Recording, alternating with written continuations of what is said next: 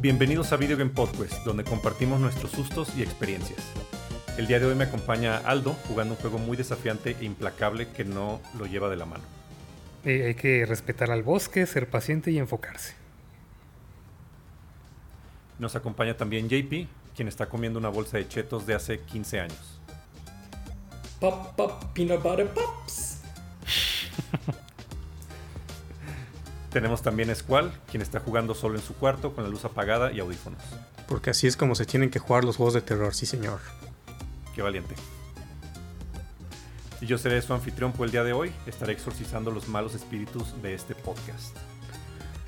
Bueno, el tema de hoy son juegos de terror o de suspenso. Vamos, a, hablar de... Vamos a- Vamos a hablar de esto por dos razones principales. Número uno, eh, estamos grabando el episodio a finales de octubre, entonces es la época del, de año donde ya viene Halloween y en unos días también Día de Muertos, si lo festejan en México. Y número dos, últimamente ha habido un renacimiento de juegos de terror y de suspenso, muchas noticias últimamente. Y aunque el género de juegos de terror y de suspenso sí ha estado teniendo cobertura por los juegos indie, últimamente también eh, han, han salido anuncios de muchos remakes de juegos viejos, AAA, y ya las grandes compañías también le están metiendo más, más lana también a, a estos juegos, a- a- a este género. Se levantaron de la tumba Silent Hill y Dead Space. Literal. Konami. Konami que creíamos que estaba muerto, sí. Se levantó de la tumba, la verdad. Me Fuck. Konami. Y de hecho no, no sé si vieron como las noticias eh, de la transmisión de Silent Hill y también hubo por ahí una- un, un stream de Capcom donde mostraron más sobre el remake de Resident Evil 4, la expansión de Resident Evil Village, también hubo hubo unos videos también que publicaron ahí de, de más jugabilidad de Dead Space y Callisto Protocol. ¿Alguno de ustedes los, lo está esperando lo- o los vio? ¿Qué opinan? Todos los anteriores. Yo creo que solo vi el de Silent Hill y vi imágenes del de Dead Space donde estaban comparando el anterior con el nuevo y sí, sí se ve mucho la mejora, pues, pero vamos a ver qué Sí. tal sale el juego. Yo sí me eché el de Silent Hill, el de Capcom, porque era. Bueno, más que nada el de Silent Hill era como obligatorio, porque después de más de 10 años que no sabíamos nada y que siempre se especulaba que ya viene Silent Hill y que ya lo van a anunciar, y nomás anunciaban otras cosas así, pachincos y patinetas, ¿no? NFTs y playeras. NFTs, ajá. Y dices- Ah. es como que dices, no, esa madre nunca va a renacer, ¿no? Pero, oh, sorpresa, ¿no? El super stream como de una hora y ahora le crean juegos, ahí les van como 10 y una película y, y- y- y figuras y, y, o sea, un chingo de cosas. Ah, la figura, la figura del perro, famosísimo Ah, sí, señor del claro. perro. lo di- Sí, yo, no lo vi, no lo vi el stream completo porque sí se me hizo bastante largo, pero la verdad no me esperaba que anunciaran como 600 juegos de Silent Hill. O sea, yo nomás, la verdad me esperaba como el remake del 2 y, y alguna otra cosa, pero, pero sí mostraron un video de que va a salir un, un juego ambientado en Japón feudal, algo así como en los, no me acuerdo, en- como en el pasado, que es Silent Hill F. Y luego también iban a, van a sacar otra película con el mismo director de la, de la película original. Y una cosa extraña que es como un experimento social, ¿no? Donde, donde vas a votar como por el destino de, de los personajes y, y vas, a, va- vas a decidir la, la trama junto con, otros, con otras personas, ¿no? Por Yo creo que es el que me llama, más me llama la atención. Está raro. ¿Neta? Muy raro. Es que, es, ¿Por es qué? que son algo nuevo, algo diferente. Se me Ah. recuerda mucho como a esta cosa que salió en Netflix, la de Bandersnatch, donde tú ibas eligiendo qué es lo que va a pasar, pero ahora imagínate lo mismo, pero con más personas. Entonces, no sé cómo va a funcionar también. O sea, que, no sé, digamos, cada hora empieza una función. Entonces vas a, no sé, me imagino, pues que vas a convivir con, con las personas que te tocaron en esa función y entre todos ellos van a votar. Entonces, de que, ah, quieres que, que se, se vaya por la, por la puerta de la izquierda o la de la derecha, o que agarre la sierra o no. O no sé, o sea, pues es lo que se me hace más interesante. Los demás, pues bueno, o sea, son remakes, hay un juego nuevo, hay una película, pero este yo creo que es el que es un poquito más diferente y sí quiero ver cómo lo hace. Sí, a, a mí lo más me llaman- interesante que se me hizo es que como que le están prestando la IP a otros estudios, ¿no? Para desarrollar estos Ajá. juegos. O sea, sí lo Sí, va a sí. publicar Konami, que pues son los dueños de la IP. Pero pues por ahí se vieron el estudios, el remake, no me acuerdo, el Blover Team. Lover Uber. Team, los que hicieron de Medium. Sí. Ah, ah, mira, son, son esos, ya los van a hacer. Luego también, no me acuerdo cuál lo va, lo va a desarrollar Anapurna, también, que se me hizo medio raro. Pues lo va a publicar. Bueno, bueno, sí, cierto, está medio raro. Eh, Es otro estudio, pero es como parte de Anapurna. Pero lo va, este, va a publicar Konami, entonces está medio raro ahí. Porque Anapurna pues son publishers. Entonces sí, pero... O sea, la, la- buena noticia ahora sí que es que ya, ya revivieron la, la IP y que ahí vienen muchas cosas en camino. Digo, básicamente mostraron muy... Bueno, pues lo, lo que más mostraron fue el Silent Hill 2 Remake, ¿no? Que se ve bien bonito y... Pero de lo demás como que medio teaser nomás y de la película pues no mostraron prácticamente nada, nada más que se sabe que va a ser eh, basada en el segundo juego, entonces me imagino que van a salir más o menos al mismo tiempo. Luego Pero vi, me una- llamó- vi varias quejas en, en Twitter también de que por qué estaban haciendo el remake del 2 y por qué no empezaron desde el, desde el primero, pues que también es un juego mucho más viejo. Pero bueno, creo que el, creo que el 2 fue el más popular, ¿no? Y el Sí. me- Sí. más- Pues es más aclamado tal vez. también. Sí. Sí, yo creo que no quis- quisieron irse a la segura, ¿no? De vamos a sacar uno que todo el mundo sí va a querer jugar, o mínimo lo va a ubicar, y quién sabe, y si pega, tal vez hacen el del 1. O, es que podrían hasta combinar el 1 y el 3, porque como están conectados, quién sabe, Mm, es como que juegues la mitad de, de la parte Silent Hill 1 y después este, haces brinco al 3, como al futuro. No sé, bueno, ojalá que sí hagan el remake del 1 porque sí hace falta. Ese juego está atrapado en el PlayStation 1, entonces ya no tienes más que el, el original. A mí me llamó mucho la atención el Silent Hill F, o Silent Hill 5, o Silent Hill Flower, que hay como las te- teorías, ¿no? Que está ambi- ambientado en Japón de 1960. Entonces, eh, Ah, ese. suena, suena interesante ahí eh, que vaya a ser, porque es algo diferente fuera de, de Silent Hill, entonces también como que eso es lo que llama la atención, que no es en el mismo pueblo, como que algo aparte. Sí, es interesante. Y no decidieron también, bueno, es que a, a mí sí me interesa mucho el Resident Evil 4, Uf, sí. porque sí es, sí es como un clásico ya de...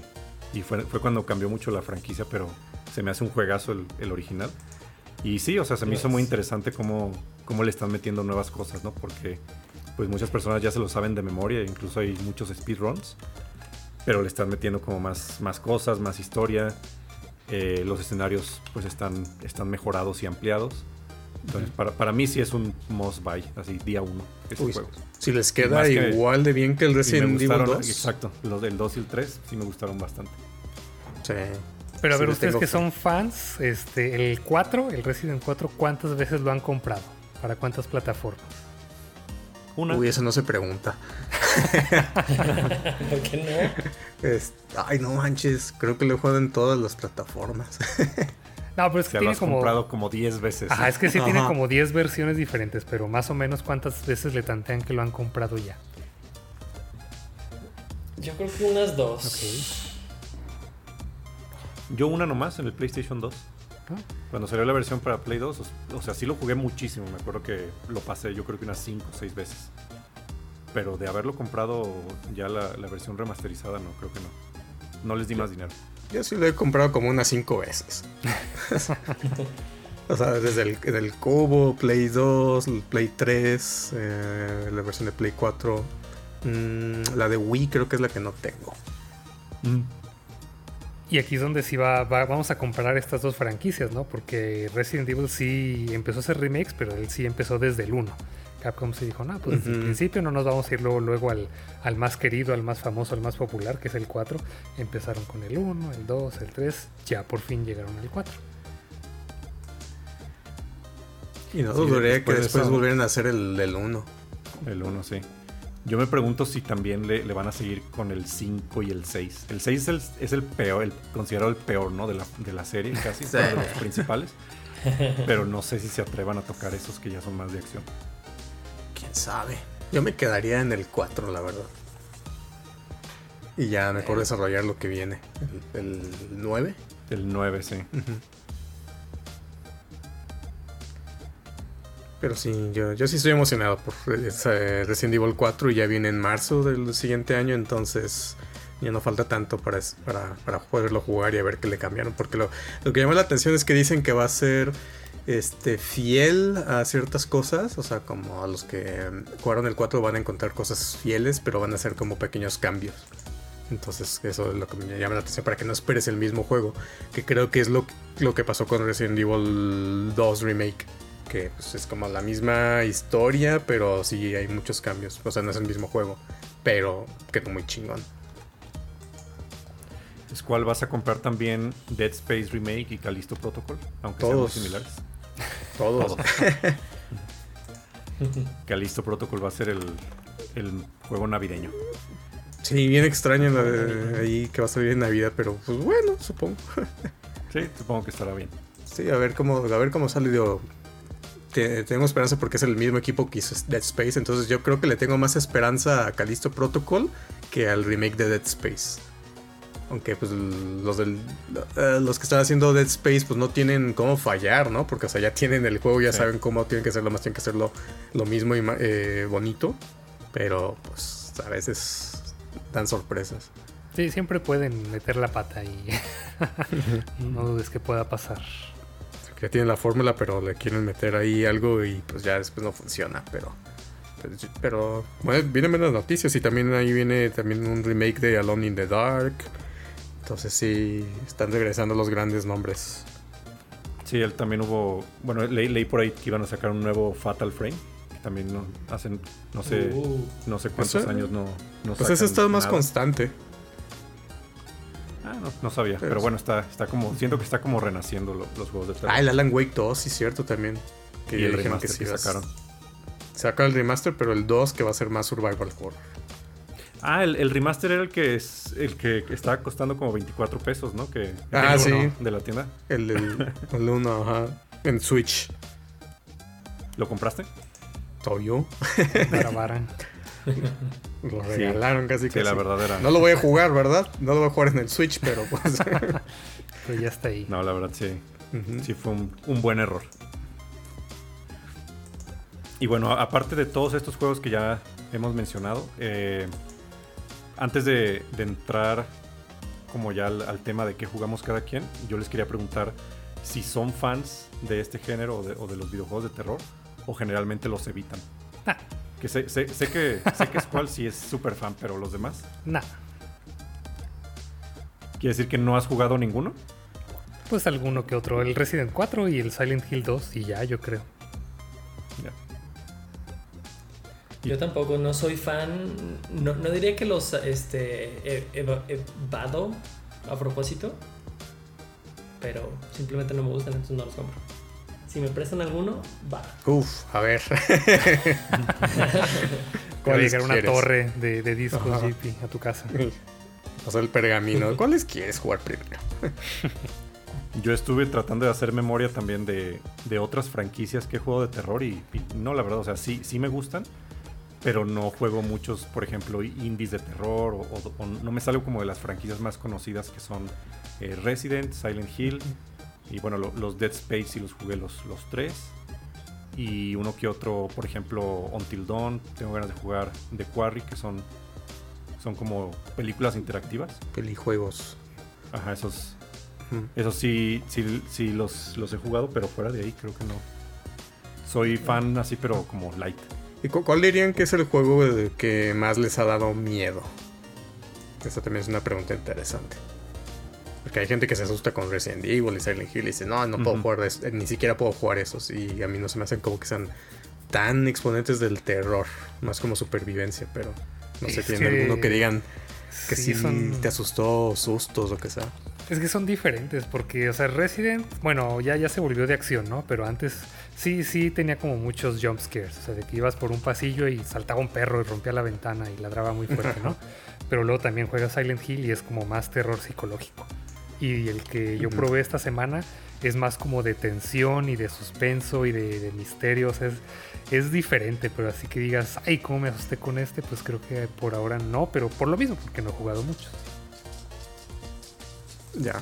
Mm, pues yo de- no, no tampoco así que, que me haya causado mucho terror.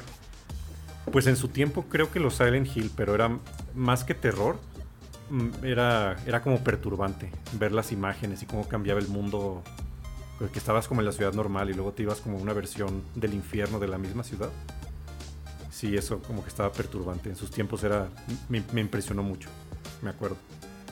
Pero ya últimamente, sí, o sea, hay, hay juegos que tienen sustos muy buenos. Les platicaré ya el que, el que estoy jugando ya en la siguiente sección del episodio. Pero creo que ese sí es de los que más me ha dado miedo.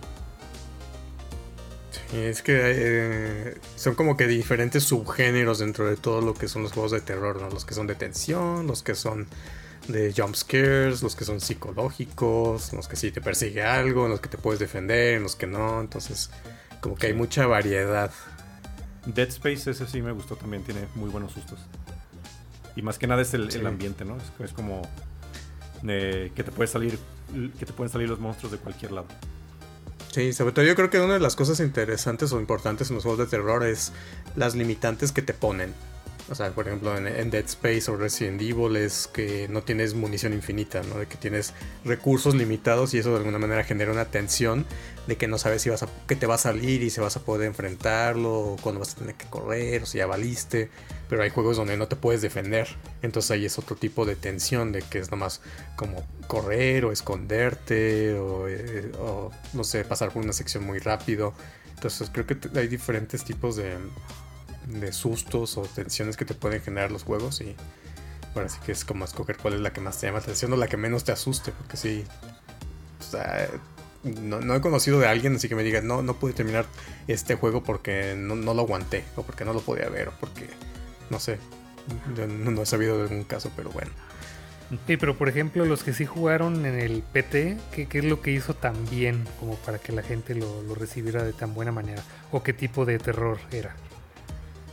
Mm, Entonces era más como psicológico, la ambientación de que estás atrapado en una casa, pero literalmente es como un pasillo nomás lo que puedes recorrer. O sea que llegas a una puerta y, te regresa a, la, puerta de donde sales y van pasando cosas. Entonces es como esta tensión o esta inmersión de que luego eh, conforme vas avanzando se pone más loco todo lo que pasa, eh, no dejas de escuchar sonidos pues como que te están hablando y como que te- la, la atmósfera va cambiando pues, conforme vas avanzando en el juego. Entonces más psicológico, aunque sí tiene unos jump scares que se activan en ciertos momentos. Entonces eh, así como que no lo esperas. Más que nada, yo también creo, creo que lo que hizo muy famoso a PT fue el, el equipo que tenía detrás y que no lo hicieron. Fue como el, el morbo de que, ah, es que este juego nunca fue lanzado. eh, lo iba a dirigir Kojima y estaba involucrado el, el actor este No- Norman Reedus, estaba involucrado Guillermo del Toro también. Era como una secuela de Silent Hill. Creo que tuvo que ver mucho más eso también que el, juego en sí, ¿no? Sí, aunque yo sí considero a PT como uno de los juegos, entre comillas, mm, que más se han influenciado, yo creo, la nueva tendencia de juegos de terror. Porque como fue este juego frustrado que nunca salió, de ahí un montón de estudios indies se tomaron la idea de que ah, vamos a poner algo como PT, o sea, ¿qué hubiera sido PT? O desarrollar algo a través de ese, ese, tipo de, de ambientación o modo de juego. Entonces se me hace como que bien extraño el caso de PT de que sea nomás fue un teaser literal de, este que, que ni siquiera está muy largo y inspiró un montón de juegos que vinieron o como que revivió el, el interés por los juegos de terror que hacía algo tan sencillo pueda pegar. Y pues sí, es una triste que, que, que no, no- nunca llegamos a Que ver lo ese juego. corrieron. Ajá. Que lo corrieron de Konami. Bueno, pues an- antes de, de decir cuáles juegos estamos jugando de terror, eh, encontré algunos como datos curiosos de- del género. Aquí en la página de el libro Guinness de Records. Entonces, A ver. a ver, a ver si, si, sabe- si, si saben la respuesta. A ver, les voy a, les voy a ir preguntando. Venga.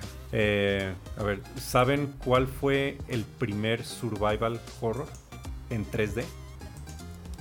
En 3D Sí. No, ni no hay idea. opción. No hay opción múltiple. Dino Crisis. No. No, no, eso fue hasta después. Ah, Dino Crisis es muy bueno, por cierto. Sí era, sí era fan de, de ese juego. Fue Alone in the Dark en el 92. Ah, Ah, mira. Entonces sí, franquicia muy vieja y ya ven que va a regresar. Va a haber como un remake, un reboot de la serie, algo así. ¿Y cuál fue? Bueno, aquí hay otro dato. ¿Cuál es el juego de survival horror que se ha vendido más rápido? ¿Rápido? Sí. Dice fastest, fastest selling survival horror video game. ¿Qué clase de métrica es esa? se vendió mucho, ¿no? O sea, como que se vendió rápido. Que se vendió rápido, en- o sea, que se vendió mucho en, En una tiempo. Ah. Pues supongo que de su el, lanzamiento. el Resident Evil 4, supongo. Casi. Sí. El 5. El 5. Sí, bueno, aquí dice que el 5. Wow. Vendió, dice que vendió cuando, se, cuando salió en, en el 2009. No, que fue hace tanto tiempo. Cuando, salió en 2009, eh, dice que se vendieron 1.18 millones de copias a nivel mundial en las primeras dos semanas de su lanzamiento. Ah, ok. Sí, pues venían del 4. Entonces la gente tenía altas expectativas. Mm, muy altas. Luego dice también cuál es el que el, el que se ha vendido más así de toda la historia. Survival horror. Resident Evil 2.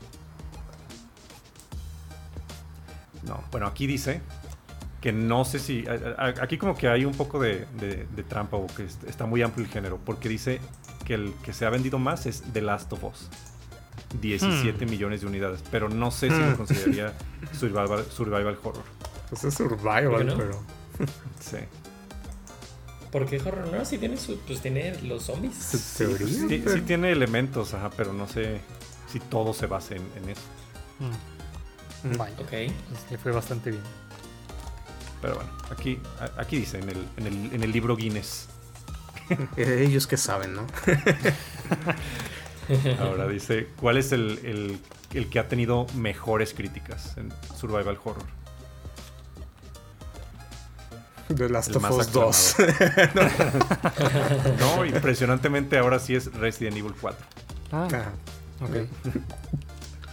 Tiene un, un ranking de 95.85 en este sitio que se llama GameRankings.com.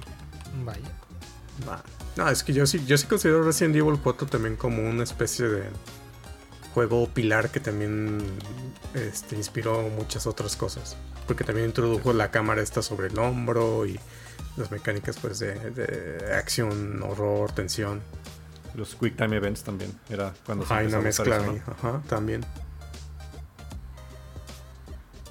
Luego dice un, un par más. ¿Cuál es el primer personaje jugable, jugable mujer en un survival horror?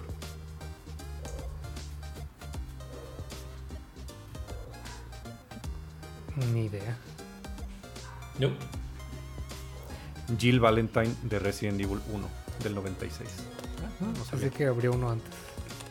Sí, Sí, yo también estaba pensando, dije, ¿quién era el protagonista de Alone in the Dark? Pero no, no era. Mira. Y bueno, esto creo que todos los van a saber, pero es la, la serie que ha tenido más ventas de este género, pues obviamente es Resident Evil, con un total Sí. de 63 millones Uf. desde que se lanzó. Uf, un chingo. Mm. Y Aunque también yo considero como que los juegos de terror son un nicho. Aunque son así como de renombre, también como que no, según yo, la base de los jugadores que juegan así juegos de terror no es tan grande. También por lo mismo era de que los Silent Hill no vendían tanto. O sea, como que bien, bien aclamados y todo, pero realmente en ventas no llegan a tanto porque es un nicho, todo, todo lo, de los- lo de terror. Sí, pues de entrada Sí. quitas todos los niños, ¿no? y ahora, de, ahora sí adultos, pues a quien le gusta, a quien no. Entonces, pues sí, es, es Y a los nicho. que les da miedo y... Pues sí. Va, pues ¿tienen algún otro dato curioso, alguna trivia que quieran compartir antes de ya decir que jugamos cada uno? Y no, la verdad no. No sé, ¿cuál fue el primero que jugaron de terror? ¿Se acuerdan? Pues yo creo que el Creo Silent que Hill el- 2. Yo el Silent Hill 1. Yo también no Silent Hill 1. No recuerdo si había algún demo. Ya ves que te en el PlayStation 1 venían unos unos discos con varios demos y, y ahí venía la parte inicial de Silent Hill.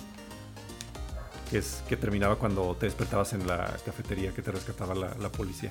Ah. Nomás la sección inicial, pues, pero me acuerdo Me acuerdo de ese demo. Ya revelé mi edad otra vez.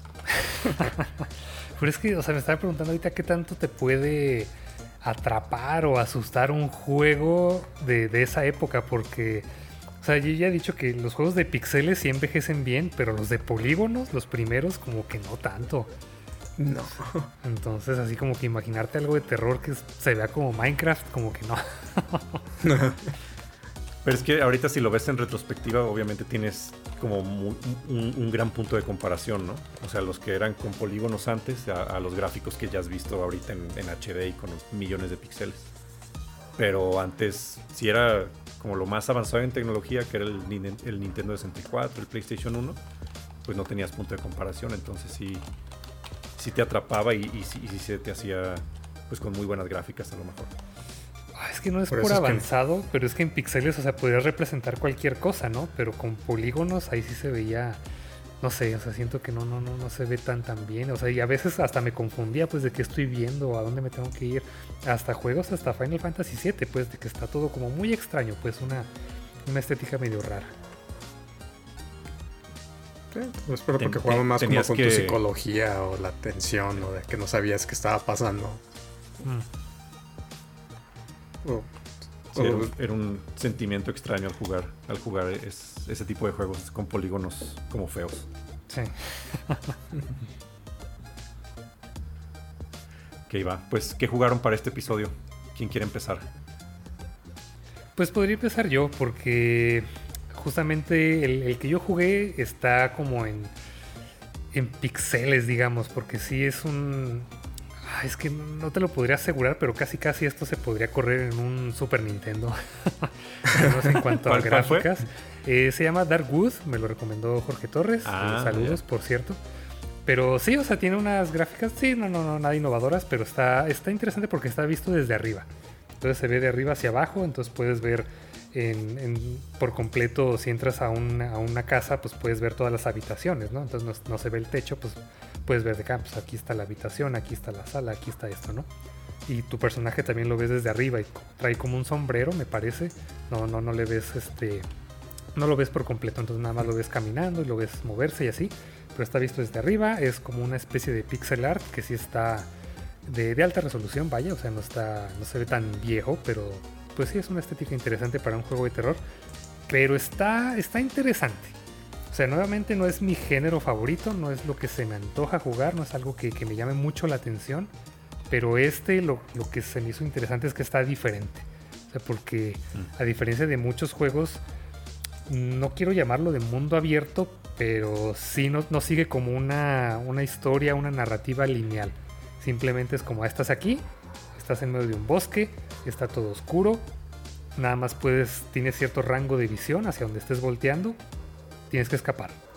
Entonces empieza a explorar, o sea, es un juego que es más como de, exploración, pero sí de, horror y supervivencia, pero nuevamente no, no te, o sea, como dice al principio, como dije yo también al principio en el, en el tagline, es un juego que no te, va a llevar, no te va a llevar de la mano, o sea, te advierte el juego al principio de que esto es un juego difícil, no te vamos a llevar de la mano, no te vamos a explicar nada, eh, hazle como quieras. Ahí tú ingéniatelas. Entonces tú vas explorando, no hay tutorial, no hay nada. O sea, tú vas caminando, vas, vas viendo cómo puedes interactuar con las cosas que están ahí, pero básicamente es arra- agarrar recursos y, y ya ver tú cómo los usas. Entonces lo que vas haciendo es, vas caminando y de repente en este bosque pues vas encontrando muchas criaturas muertas, vas encontrando un montón de árboles y, y sí como mucha, mucha pared de, de árboles. Es un área delimitada, tienes tu mapa, que es un dibujo en, un- en una hoja de papel. Y conforme vas explorando, se van ahí anotando las cosillas que vas encontrando de que aquí hay una casa o aquí está tal personaje. Lo que no supe, porque tendrías que jugarlo varias veces, es que leí que, que está hecho al azar. O sea, que el mapa no está estático. O sea, que dependiendo de si lo vuelves a jugar, Mm. ahora esta casa está en este otro lugar. Eso Ah, no- sí. Ah, ok. Que, eh, las ubicaciones importantes eh, cambian del, del lugar en tu mapa. Ah, entonces sí, o sea, siempre están en el mismo punto. E-, Eso es lo que lo hace interesante, de que es de exploración, no es como, ah, ya me lo sé, o sea, ya sé cómo se juega esto, ya sé que tengo que ir aquí, me voy a encontrar a tal persona. No, no, no, no, no. Es, es explórale y a- arréglatelas así como tú puedas. Entonces el punto es de que cuando cae la noche empiezan a salir como varias criaturas y lo que tú tienes que hacer es meterte a estas casas y, y conforme encuentras madera y encuentras gasolina y vas encontrando también y armas y otros recursos, pero el punto es de que la gasolina la, la, pones en generadores que te van a dar luz y también la pones como para que sirvan unas sierras eléctricas para que puedas cortar madera, tener tablas y ya puedes, ¿cómo se dice? Abarricar, como las ventanas y las puertas. Sí. Embarricar. Empalizar las casas. Empalizar. Sí, o sea, buscas clavos, buscas madera, entonces ya chun, chun, chun, chun, chun. Y los primeros días está medio tranquila la cosa, pero conforme vas avanzando, o sea, conforme van pasando los días, que no, no dura mucho un día, creo que unos 15 minutos por ahí, cae la noche y, y, empiezan a salir cada vez más, más bestias, ¿no? Y más como cosas extrañas de este bosque, pero sí lo curioso es que es, es tensión porque no tiene como un soundtrack como tal así de, de que, te dé que, tenga como notas muy fuertes, pero más bien es, se basa mucho en el score. O sea, tiene como unos soniditos, pero más que nada efectos de sonido de cuando vas caminando, tu personaje se cansa y empieza a respirar más fuerte y, escuchas todo lo que pasa a tu alrededor, pero nada más ves hacia donde estás, hacia donde giras, ¿no? Hacia, hacia donde tienen los ojos. Entonces desde arriba pues sí ves oscuro más o menos como el, mapa, pero hacia donde volteas eh, ya puedes ver qué hay ahí. Pero entonces sí, o sea, de repente estás en, lo tuyo y empiezas a escuchar ruidos y dices, ay, alguien ya está ahí raspando la puerta o ya, ya rompieron tal ventana y hasta que te asomas y hasta que se acercan a ti, pues ya puedes ver como estas criaturas. Entonces juega mucho con la tensión y como con el suspenso y como con el misterio y es lo que me gustó mucho de este juego de que no son jumpscares de que hoy te asustaron y te brincó o, hicieron un ruido muy fuerte sino como que ya sabes o sea, estás escuchando ruidos a lo lejos y dices ay o sea, ahí, ahí, viene algo pues si no no sabes qué es hasta que lo ves pero de, bueno y bueno se pod podríamos seguir hablando de este pero creo que solo Squall también lo ha jugado ¿no?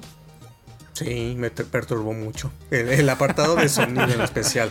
Ah, sí. O sea, el, el, diseño de personajes también está bien bizarro. Perturbante. Hasta está bien bizarro. Como unos personajes como que mutaron o que tienen como eh, malformaciones. O unos usan como máscaras y cosas. Como que se vuelven locos dentro del bosque que no pueden escapar. Pero el apartado de sonido a mí fue lo que más me llamó la atención. Porque yo lo jugué con audífonos y todos estos como crujidos y como sonidos que hacen lo, lo, los monstruos, hasta como los hongos que te encuentras hacen como un sonido así como bien desagradable. Sí. O, sea, o sea, creo que lo que más me llamó la atención fue la parte de, de sonido y, y, y, las novedades, ¿no? Esto de, de, de la que, que, es aleatorio y este ciclo como de día y noche que tienes que estar explorando. O sea, eso creo que es interesante que no te dice nada y no sabes ni qué tienes que hacer ni para dónde. Y si tiene un final, bueno, tiene varios finales y vas avanzando de áreas también. Entonces se va poniendo progresivamente más perturbante.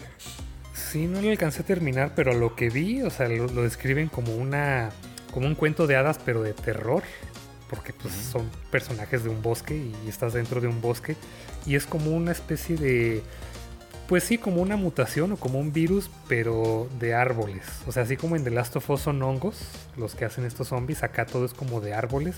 Entonces todas las criaturas pues sí parecen como si tuvieran, estuvieran hechas de madera o, o más bien raíces también. Entonces el, bosque es como si estuviera vivo y como si estuviera esparciendo un virus que, con, que convierte y muta a todas las criaturas que están dentro. Entonces de alguna manera apareces ahí y empieza a escapar. Entonces no, no alcancé a terminarlo, pero pues me imagino que o revelas o qué es, qué es lo que está pasando o tal vez escapas, no sé. sí, tiene como tres finales. En uno así nomás como que escapas y creo que al, al, al, final como que no escapas realmente. Y hay otro en el que sí quemas como que el corazón del, del bosque. Ok, pero sí, definitivamente lo mejor de este juego es la ambientación. O sea, no, no, no las gráficas ni el modo de juego porque también está medio tronco. Y también gráficamente yo sí me quejaría un poco porque yo estoy bien ciego. Entonces los objetos están así bien chiquitos y to todo está como muy pequeño. Entonces no alcanzaba a veces a distinguir los, los objetos. Pero sí, la, la, ambientación es lo chido de esto. O sea, que sientas el, la tensión, el terror de, de que todo está oscuro y nada más puedes ver cierta parte y escuchas ruidos y ya sabes que vienen por ti y si te atacan y y hay unos monstruos que como que es como un humano así casi dividido a la mitad y le salen dientes, entonces, pero así partido verticalmente. Entonces hay unas criaturas muy muy extrañas, pero sí, sí, sí, la ambientación el sonido es lo, lo estelar aquí. Y la paleta de colores también como todo grises, oscuros. Ah, sí, así es como medio te das cuenta cómo se va oscureciendo, pues porque ves hacia donde estás volteando, ves como el pasto y se va, se va haciendo cada vez más gris, más oscuro y de repente, ¡pum!, cae la noche. ¿Y lo jugaste en la noche con audífonos? con audífonos no, pero sí de noche. De hecho, yo tengo que jugar de noche porque yo juego con un proyector. Sí, se, vería mejor. Pero bueno, logró el cometido el juego. Sí, sí te asustó en algunas ocasiones.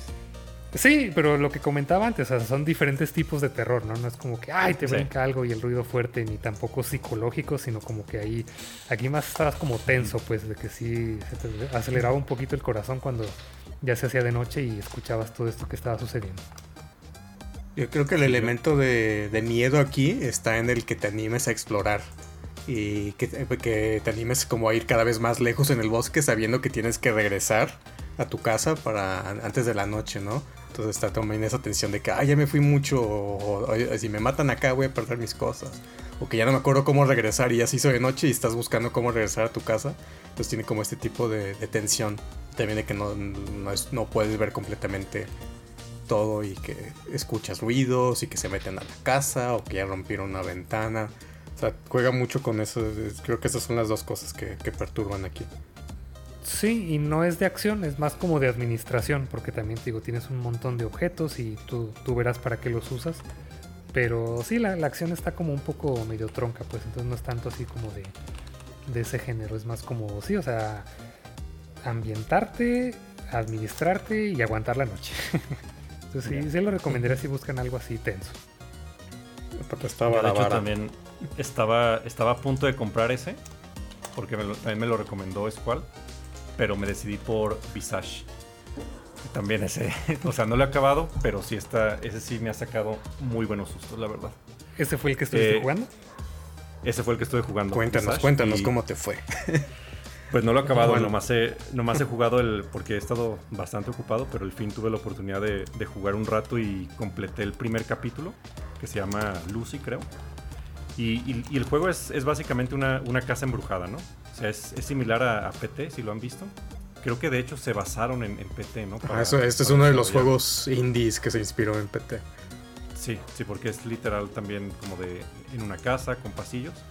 Pero eh, pues empiezas en, una casa a explorar los cuartos y vas encontrando ciertos artículos que están malditos, ¿no? Creo que el primero, no me acuerdo, es como un oso de peluche, algo así. Y, ya cuando, cuando agarra estos artículos embrujados, te dice, ah, estás a punto de, comenzar un capítulo nuevo. Si empieza este capítulo, no vas a poder regresar como a este, hasta este punto de la casa hasta que lo termines completamente. Entonces, sí, o son, son varios capítulos en el juego, pero empiezan a pasar cosas muy extrañas en la casa. Te, empiezan a decir cómo jugar. Tienes como un... Em, es como un medidor, un icono que mide como tu salud mental tu sanidad. Tu sanidad, ajá. Y conforme vayas eh, avanzando en la casa, ese, ese medidor empieza a aumentar y aumenta más rápido si estás en lugares oscuros. Entonces en la casa te pueden haber objetos como eh, encendedores, te ponen, te ponen también como focos, porque hay, muchas, hay muchos focos de la casa que están fundidos. Entonces tienes que, que también como administrar tus recursos y, y, empezar a prender luces, ¿no? Para, para que tu sanidad se regenere. Si no, te empiezan a salir fantasmas, te empiezan a asustar más. Pero la verdad sí, sí es que tiene muy buenos sustos. Es básicamente... Es como si entras a una, a, una atracción de una casa embrujada. No sé si recuerden que hace unos años fuimos a, a una casa embrujada por acá, por... por el Scream Park. Sí. El Scream Park, eso. Y, y, es, y es una atracción similar, pues, este videojuego. Pero ya después de jugarlo un rato, como que sí me, empiezo a dar cuenta de, sus trucos que son. Son unos trucos muy sucios, la verdad. Porque, porque aunque te den encendedores, entras a, ciertos, a ciertas secuencias, a ciertos lugares, en donde mágicamente ya no te sirve el encendedor. por alguna razón o porque está embrujada la casa o no sé. Le Y el, soplan. jue- ahí. y el juego. Ajá, o sea, te. Y, y, a- y al mismo tiempo, también, aunque estés prendiendo todas las luces, de repente, como que los fantasmas apagan la luz. Mm. Entonces, eso también. Estás explorando y de repente no, nomás escuchas que se apaga un switch, ¿no? Y volteas y está la luz parpadeando o se, o se apaga completamente la luz. Pero bueno, yo, yo sí lo recomiendo si, si son fans de este género, porque sí, sí es de los que más me ha dado miedo jugar, la verdad. Y, y más que sí lo jugué con audífonos de noche. Y algunas secuencias o, o algunos como jumpscares sí han estado sí han estado bastante fuertes. De que de repente sí este tiemblo pues. Oye, pero ¿tiene, ¿tiene una premisa o porque estás ahí en esta casa? ¿Eres un, un Carlos Trejo? ¿Qué, qué estás haciendo ahí? Pues al parecer estás atrapado como en tu propia casa. El juego inicia en que... eh, es, es en primera persona todo el juego, pero inicia en que están algunas personas como amarradas a, a- a- a algunas sillas y tu personaje, o no dice a tu personaje, u, u otro personaje está cargando una pistola y los mata a todos. Oh, Entonces, Sí, empieza no bien sé- fuerte. Empieza medio fuerte, ajá. Y, y- y no sé si en realidad tu personaje fue el que mató a esas personas que al parecer es tu familia. No, no, no se sabe si. o Bueno, todavía no llegó ahí, que lo revele. Si tu personaje fue el que mató a su familia. O, o si nomás te mudaste a la casa y los espíritus de esas personas te están, te están siguiendo. Es que es la, es la No. historia de como de juegas las historias de cosas que pasaron ahí en la en, la- en esa mm, casa, como diferentes eventos en diferentes este con diferentes familias. Entonces como como creo que tú eres como el último residente de la casa y empiezas a vivir todo esto y por eso te, mm, te cambian como de capítulos. Y el, el primer capítulo es como de una niña que como que contacta a un espíritu y le empieza como que a ese espíritu le empieza a decir a la niña que haga cosas. Entonces, este, ves toda la historia de qué fue lo que pasó como con esa familia y cómo terminó y así. Y después es, brincas a otro capítulo que es otra historia con otros personajes también en, di- en diferentes partes de, de la, de la- de la casa. Y creo que son tres historias en, en total. ¿Tres Y- capítulos? Sí, ajá, tres capítulos. Mm. Y también, como decía JD, este fue uno de los juegos que a mí, sí me, este es uno de los que sí me ha puesto muy tenso. También lo jugué así de noche con audífonos y creo que el primero y el tercer capítulo son los que más, más, más asustan. Y, no tanto por jump scares, que sí tiene, pero también por las situaciones que te pone. O sea, creo que ya, ya- ya lo había platicado en otros, episodios en otros episodios, creo, de, de que hay una parte en, en la que estás en la casa y todas las luces apagan. Y te quitan como todos los apagadores. Y es como de que tienes que ir como un generador o algo para restablecerlo. Pero es cuando empiezan a pasar más cosas. Entonces es como esa tensión de que, ay, tengo que ir para acá. Pero está oscuro. O no sé qué, va a salir. Ajá. Entonces es como de ese. Y, y juegan mucho con eso, ¿no? De que te arrimas a, a un pasillo y de repente así como que parpadea, que aparece alguien en el fondo y después se desaparece.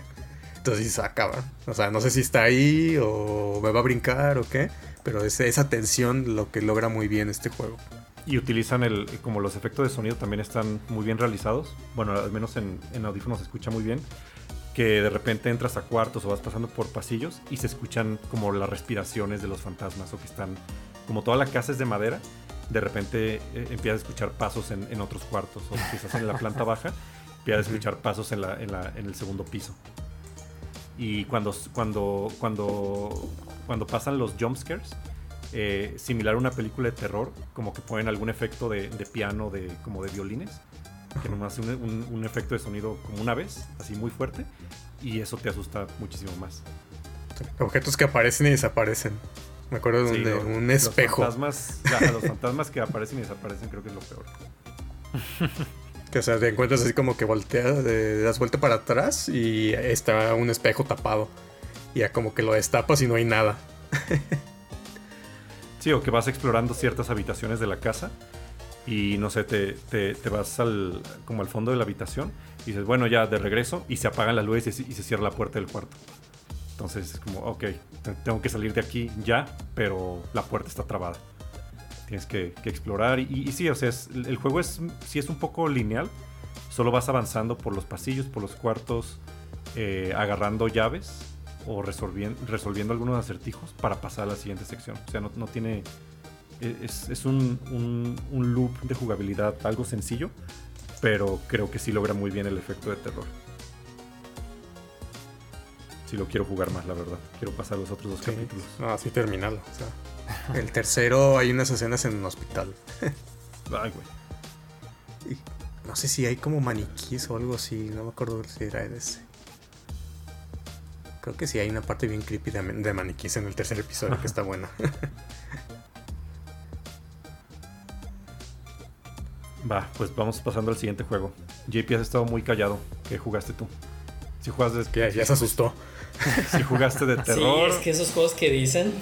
Si jugaste de terror. Yo no soy bueno con los jumpscares. O, alguno, o alguno raro de computadora de seguro. no, fíjate, así como raro de computadora, solo recuerdo uno que se llama Fear. Ah, ese es, este, ya es algo viejo y ese sí me, me dio bastante miedo también tenía muchos este, conceptos nuevos en donde te volteabas y cambiaba la, este, el cuarto, bajabas una escalera y en cuanto veías la parte de la del piso, veías este, los pies de una niña, entonces creo que fue de de despedida de, de muchos juegos realmente de miedo para mí. Eh, pero últimamente solo he jugado este, el de The Quarry. Ah, sí tenía ganas de eso una secuela espiritual de, de Until Dawn. Y pues como dicen, es una es un juego película o pelijuego, como quieran verlo. Pero de, de, qué trata? ¿De qué trata de Quarry? Pues no sé qué tanto quieren que les diga spoilers o sin spoilers. Pues como el setting, ¿no? la premisa. Porque está como ambientado tipo Viernes 13, ¿no? Así como un campamento. al principio sí pensé eso, o sea, sí, porque el setting es un campamento de verano y digamos los personajes principales son este pues los adolescentes universitarios, que son los counselors, los que se encargan de los niños. Los consoladores. el... ¿Los qué? es que no sé cuál es la traducción de ese término en, ¿Consejeros? en español. ¿Los consejeros? ¿Consoladores? Sí, consejeros. No, no, consoladores no. Consejeros suena mejor. Este, y, bueno, básicamente están ya por irse del campamento, ya los, los niños ya se habían ido un día antes. Entonces ellos estaban en el campamento arreglando todo y dejando todo cerrado, etcétera, ya para irse. Este. Y pues a uno de, los consejeros se le ocurre. Sacar la Ouija. Sabotear. La Ouija. No. sabotear el coche en el que se van a ir porque otra de las consejeras este, pues fue su novia durante el verano y pues ya nunca se van a volver a ver y, ya no saben si van a seguir. Entonces básicamente es voy a sabotear el coche para pasar una noche más aquí y, pues ahí es donde todo se empieza a ir. Por el excusado este el no el consejero mayor pero digamos hay como un adulto que es el director del campamento. Se enoja mucho porque no se pueden ir y hasta se preocupa. Y, bueno, pues empiezas a explorar el campamento, empiezas a, ver periódicos de cosas raras que pasaron en el campamento, etc. Y, y pues bueno, las primeras horas de la noche simplemente es como un tutorial y están los consejeros bromeando, jugando verdad o, reto, este, agarrando escopetas para tirar y, pegarle a, sandías, etc. Este, peleando contra un jabalí. y todo eso es, digamos, para prepararte cuando empiece el juego, que es cuando ya empieza a haber sucesos sobrenaturales. Ajá, ok. Porque sí, hasta ahorita sonaba como una película de slasher, pero entonces sí hay sobrenatural. Sí, es sobrenatural, pero, pero si el inicio empieza perfectamente como slasher, así todo bonito, y de repente poco a poco empiezan a, pasar cosas extrañas y se vuelve supernatural bastante rápido. Ok. Interesante. Y, es como en, en Until también que se pueden morir tus personajes, o sea, vas tomando decisiones que afecten como la trama y así. Sí, exactamente igual. Este, digamos que hay, muchos más personajes este, que en Until Dawn que se pueden morir. Están los nueve consejeros que son tus personajes principales, los que controlas. Pero digamos que hay, además de, los consejeros, hay otros dos grupos principales este, de la trama. Este, y dependiendo de tus este, decisiones, cierta cantidad, o, o bueno, depende mucho de, las decisiones, se puede morir una u otra persona. De hecho, estuve viendo que, o sea, este no, no, es, no es que hay un cierto número de finales, sino que dependiendo de tus decisiones hay muchas combinaciones de esos personajes que pueden estar vivos o no. Entonces al final del juego te dicen, ah, fulanito de tal, este, se murió porque no sé qué, hiciste no sé qué. Y, y su tanita sí está viva y sobrevivió la noche en tal lugar. Entonces, hay, hay muchos conceptos específicos que sí te pueden decir que si tienes un buen final o un mal final. Pero hay muchas combinaciones de, de sobrevivientes ¿Y se pueden morir todos? muertes. Sí, se pueden morir todos. Viva, Sí, me Todos mal, menos uno, obviamente. el malo. Sí, en, en Lo Until que me me gustó- acuerdo también que se podían morir todos los personajes. Ah, pues es igual. Lo que me gustó de este juego es que este, te da un poquito de, de perspectiva o, o digamos, si tú tienes un final bueno o malo depende mucho de tu propia definición de moralidad. Sin decirles mucho de la trama, digamos que eh, esto- estos tres grupos diferentes pues de cierta forma se andan peleando entre sí este, en la noche. Y, y bueno, cada uno de esos grupos pues tiene como su propia perspectiva de la situación y tiene su, su propia razón de, por qué toman las decisiones que toman. Entonces, tú puedes estar de acuerdo con un grupo porque pobrecitos, no fue su culpa, ellos trataron de hacer bien, pero a fin de cuentas, por eso que hicieron, desencadenó todos los efectos de la noche que pues están generando muertes. Entonces, re- realmente son inocentes o no, es completamente tu decisión, tu perspectiva. Y en base a eso tú puedes tomar las decisiones de, de si ayudas más a un grupo que a otro. O sea, estás jugando a ser Dios y dices, este es un culero, ese se va a morir luego, luego van a ver. Este no me cae bien. este Sí, sí, sí, completamente. ¿Y dónde está el elemento de terror? O sea, tiene como jump scares, como Until Dawn, o, o te No persiguen. muchos, fíjate. O sea, sí, sí tiene partes en donde pues estás como en el bosque y tiene muy poca luz. O sea, realmente sí está muy bien ambientado y los sonidos, etc. entonces sí, sí te pone en un modo de, suspenso. Pero la verdad a mí no... Realmente no me asustaron, no hay muchos jumpscares. In- incluso cuando hay este...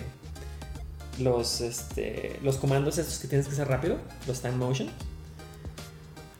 están, eh, para mí, están muy mal planeados porque antes de que haya uno de esos eventos, este, te pone un efecto como de, de que se para el tiempo o, o- o se reduce la velocidad del tiempo. Entonces te da mucha, mucho tiempo o te prepara mucho para lo que va a pasar después. Entonces, pues. Te arruina no la va a saltar sorpresa. un. Ajá, te quita un poco la sorpresa. Entonces te va a saltar un animal y empiezas a ver cómo se separa el tiempo y, y te quita ya la- el miedo, pues. Entonces es No. para que tomes la decisión, ¿no? O sea, de que ah, quiero salvarlo o no. Es que, o, o sea, una cosa son decisiones de, ah, este, ¿qué quiero hacer? ¿Me quiero ir por el camino este, A o el camino B? Y ahí sí tienes todo el tiempo el mundo. Hay ciertas decisiones en donde tienes un, un tiempo muy limitado de tomar la decisión. Pero yo me refiero a literalmente, o sea, como en Resident 4, de que vas corriendo y de repente se, se cae el, el- el piso y tienes que picarle un botón para brincar. Mm. Tiene que ser inmediato.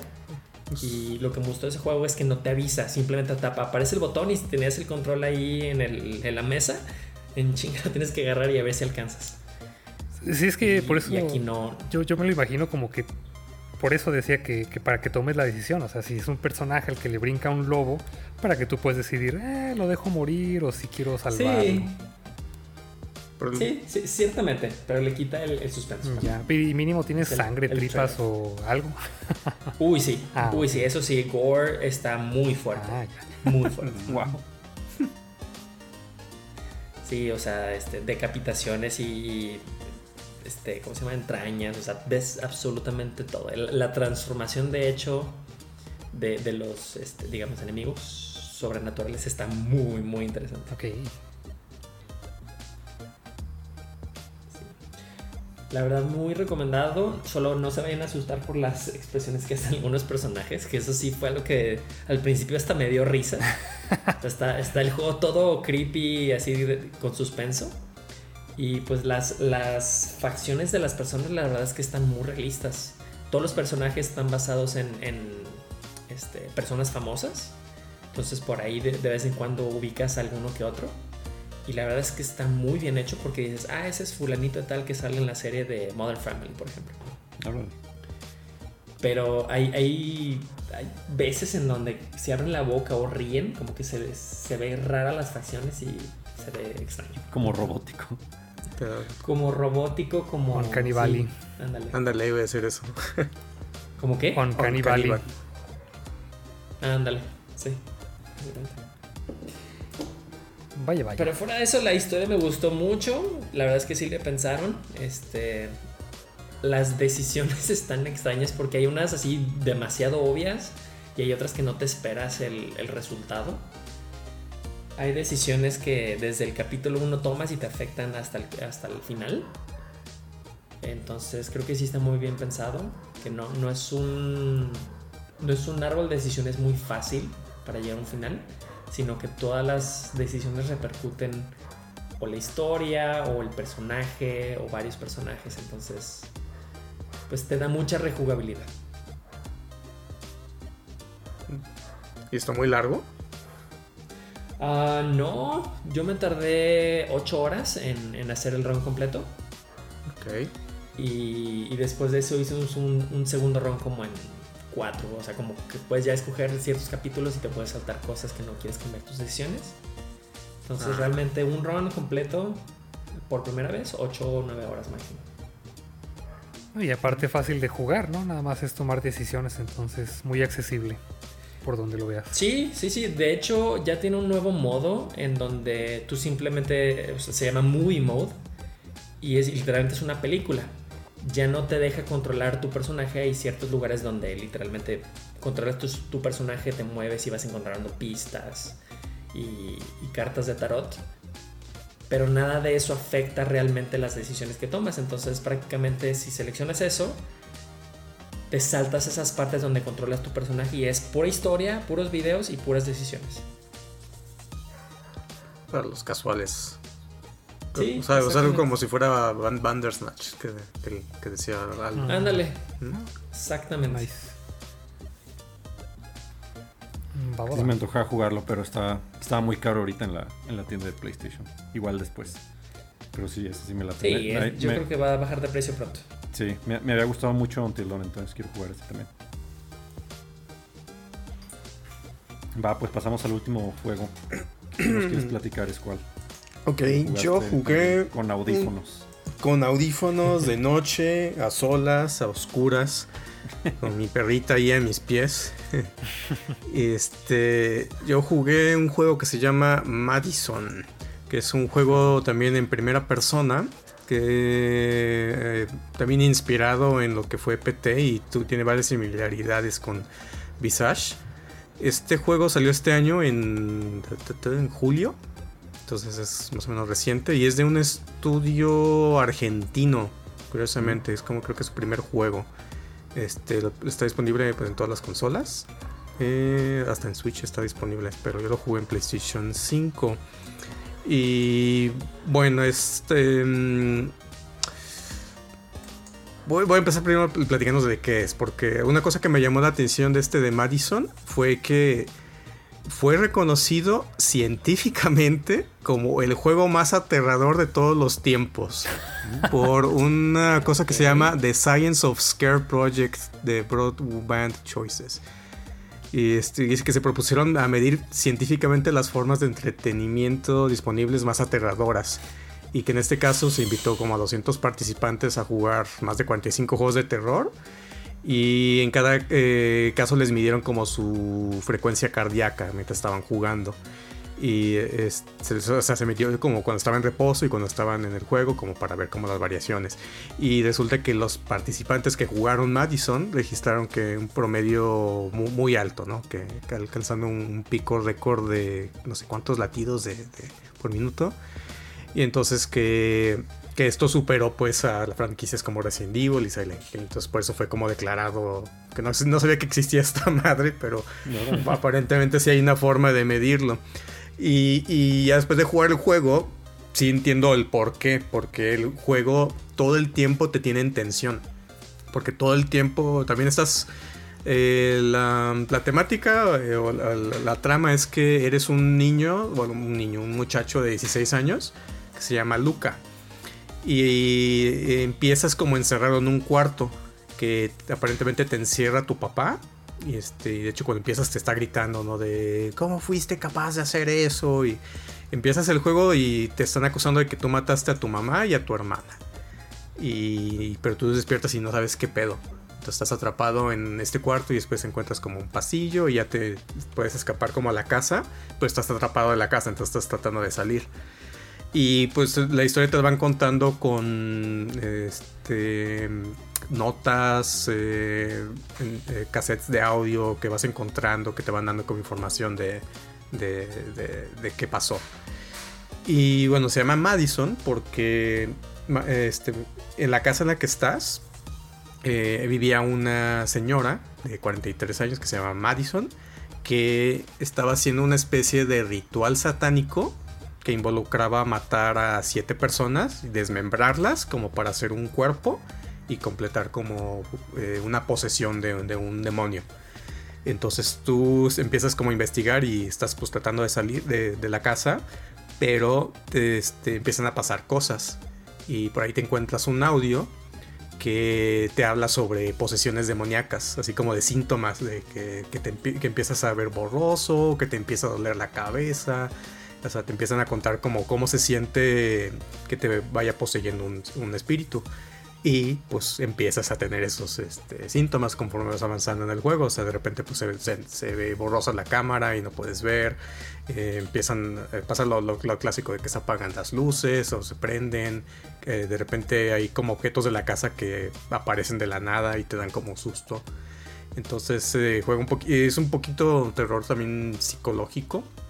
Y todo el juego es eh, eh, pues, tratar de escapar de la casa y resolver acertijos. O sea, de que vas agarrando, tienes tu inventario, puedes ir agarrando así que, clavos, que un martillos y cosas para ir resolviendo eh, varios acertijos o abriendo puertas o accesando a nuevas secciones. Pero pues la temática es más o menos eso. Pero mucho de la jugabilidad se basa en que te encuentras una cámara de, esa una cámara de, fotos instantáneas. Ajá. Entonces, y esa cámara le perteneció a Madison, a la, señora esta, que, que mató a cuatro personas en esa casa y después la detuvieron. Entonces no completó el ritual que, que, quería hacer. Y este durante el trayecto pues te va persiguiendo como que su espíritu. O sea, sí te la hacen como, como encontrando, así como toda desfigurada y se te va apareciendo y, son muchos jump scares.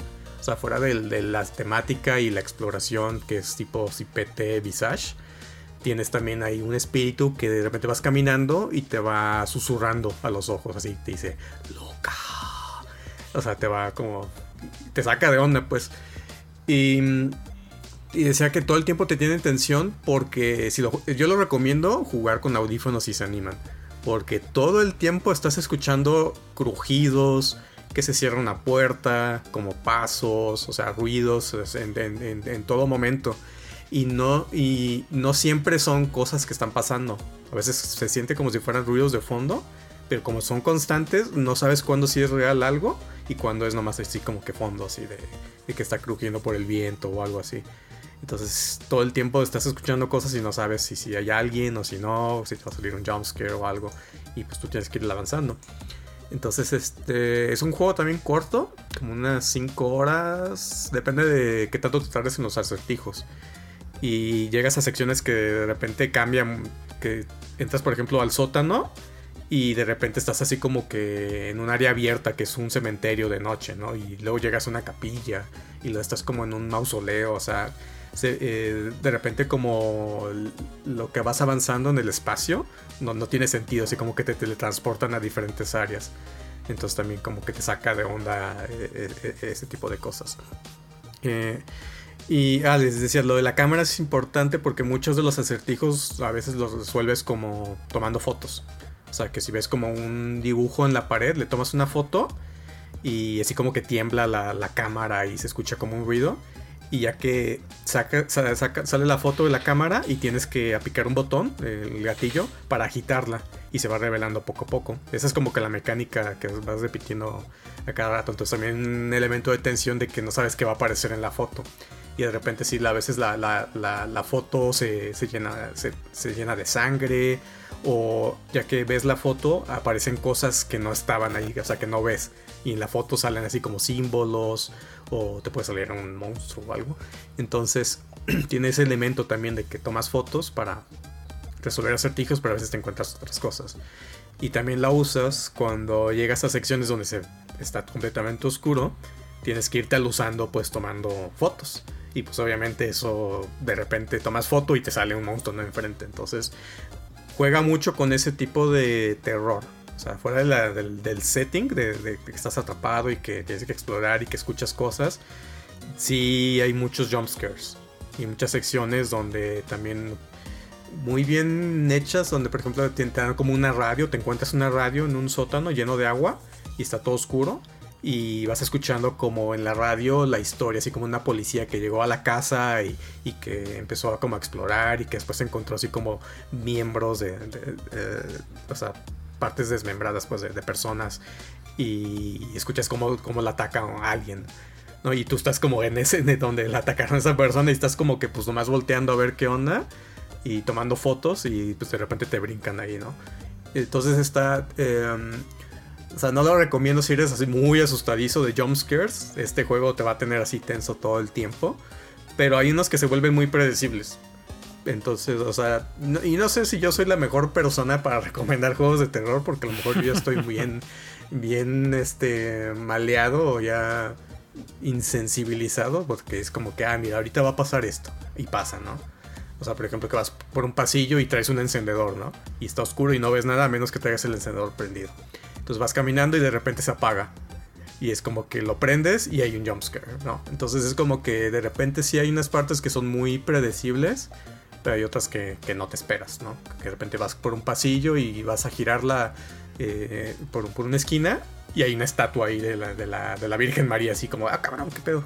Así como que, que me sacó de onda. Y después como que te volteas como al lado y ya no está. Y sigues avanzando y de repente entras a un cuarto y ahí está otra vez la estatua. Y es como que, ah, cabrón. O sea, te va siguiendo la estatua y no te va y no te hace nada la pinche estatua. ¿O sí?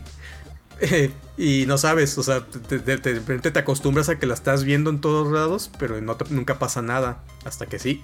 Entonces, tiene varios elementos muy bien cuidados. No sé si es el juego que más miedo me ha dado. No creo, creo que Visage me tuvo más tenso. Pero es muy del estilo. Entonces, si, si les gustó Visage y les dio miedo, también como, sí, sí lo recomiendo. Y también no es un juego muy caro, no, no es muy largo. Y la historia está, pues, eh, está, está, está interesante como la han contado. Sí, no, me gustó mucho la actuación de voz, eso sí. La sentí como que muy sobreactuada, no sé. No estaba en español argentino. ¿Cuántas copas tenés? Ay, no, nunca lo- no me fijé. no, yo lo estaba jugando en Ah, inglés. Ah, ok, ok. Sí, estaba viendo un video de, de jugabilidad de Madison y sí, se ve, se ve, se ve muy similar a, a, a Visage. Solo más, como más agresivo, ¿no? Los sustos. Ajá, como- sí, sí. Sí, Yo son estoy viendo imágenes. Me, frecuentes. ¿Quién me es acordé este? lo de la, Ah, ajá. lo- me acordé lo de la cámara también, que es un elemento que usaba Visage. Encuentras una cámara y a veces, como para avanzar en el juego, lo, lo único que tienes para alumbrarte es el flash de la cámara. Sí. Entonces estás así a oscuras, nomás con el flash. Y este. Y sí, o sea, te empiezan a aparecer cosas de repente. Que, que sí, a, a- a final, a final de cuentas, si los sustos son, son muy parecidos, ya como que empiezas a, a adivinar, ¿no? A adivinar qué va a pasar y así. Me recuerda en el, en el Scream Park que fuimos a la, a la casa embrujada, que si empiezas ya como a predecir las cosas o, o, o ves como el detrás de cámaras, ya no te asusta tanto. Me acuerdo en el Scream Park que corrí hacia, hacia algún lado, pero que era como una salida de emergencia. Y vi así a, a- a uno de los güeyes a uno de los güeyes que asustaba, que estaba tomando como un break de, con un cigarro. Y me dijo, ¡Ey, por aquí no es! ah, ok, ya me volví a meter, pero ya nada me dio miedo después de eso. Sí, es que como que se rompe la inmersión, dices, porque ahí en, pues en un parque dices, nunca estás realmente en peligro, o sea, no te van a matar, o sea, sabes que son actores y todo. Eh, la, la, cuestión, lo, lo, que a mí me gusta mucho de los juegos de terror es que te dan la oportunidad de tener como esa experiencia de terror en un ambiente que, en el que no estás seguro, bueno, estás seguro tu persona, pero en el juego no. Entonces creo que es lo que me gusta, pues vivir esas experiencias de, ay, ¿cómo sería si me estuviera persiguiendo un asesino por acá, ¿no? Y, y, y, vivir esa tensión de alguna manera, ¿no? La experiencia. Y creo que pues, es como lo que a mí me gusta de los que están muy bien logrados la inmersión o que sientes esta tensión de que si está en peligro tu vida o que si estás muy metido. Es, es los, los, que me llaman mucho la atención. Mm. Y, y, curiosamente en este de, de Madison, una cosa que me llamó la atención es no sabía en qué momento realmente estaba en peligro. O sea, no sabía realmente qué cosas me podían matar. O sea, no, tienes un medidor de vida, no tienes cosas para curarte, no tienes así como tu sanidad. Entonces realmente yo no sabía en qué momento me podía morir o con qué. O sea, si por un susto, por un jump scare. Entonces también eso estaba como que raro. Y, llegas a unas partes donde sí hay como fantasmas o apariciones que sí te persiguen o sí te matan. Entonces también es como que algo interesante, pues de que el no saber realmente qué cosas sí son peligrosas y qué cosas no. Porque también eso te puede romper la inmersión, ya que ubicas bien como que el loop o el patrón o qué cosas son las peligrosas, ya también se vuelve predecible, ¿no? De que, ah, esto sí me va a matar si hago esto. O si me voy por aquí no me pasa nada. O que este cuarto es seguro, aquí no pasa nada. Entonces también eso de repente rompe la, la, inmersión en los juegos, ¿no? O sea, cuando estás muy acostumbrado y es como que ya empiezas a ver los elementos del juego y, y, y, donde sí es seguro. Entonces también me gusta mucho cuando un juego no se vuelve así de predecible, donde pareciera que hay un cuarto seguro, pero no lo es y, y te rompe como ese confort o esa falsa seguridad. Entonces eso es lo que se me hace muy interesante. Sí, pues tiene que ir cambiando o evolucionando para que no te acostumbres. Sí. Oye, pero estaba viendo imágenes y quién, quién es este pelón colmilludo que, que sale. El pelón colmilludo que se te aparece.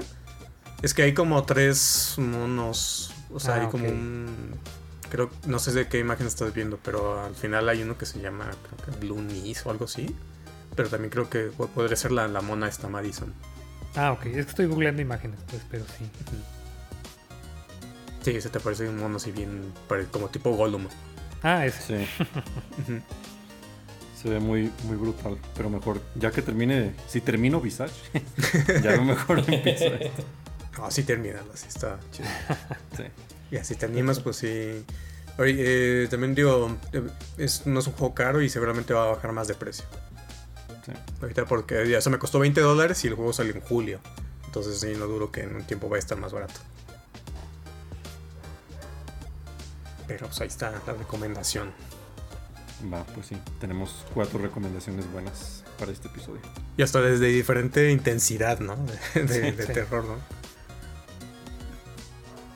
¿Quién dices Va, pues, que le dio este, este récord? De que Uy Uy es el que da más miedo. Se llama The Science of Scare Project. Ok. El proyecto de la ciencia del susto, o algo así. Ahora. Mm, interesante. O sea, no es un récord Guinness, pues,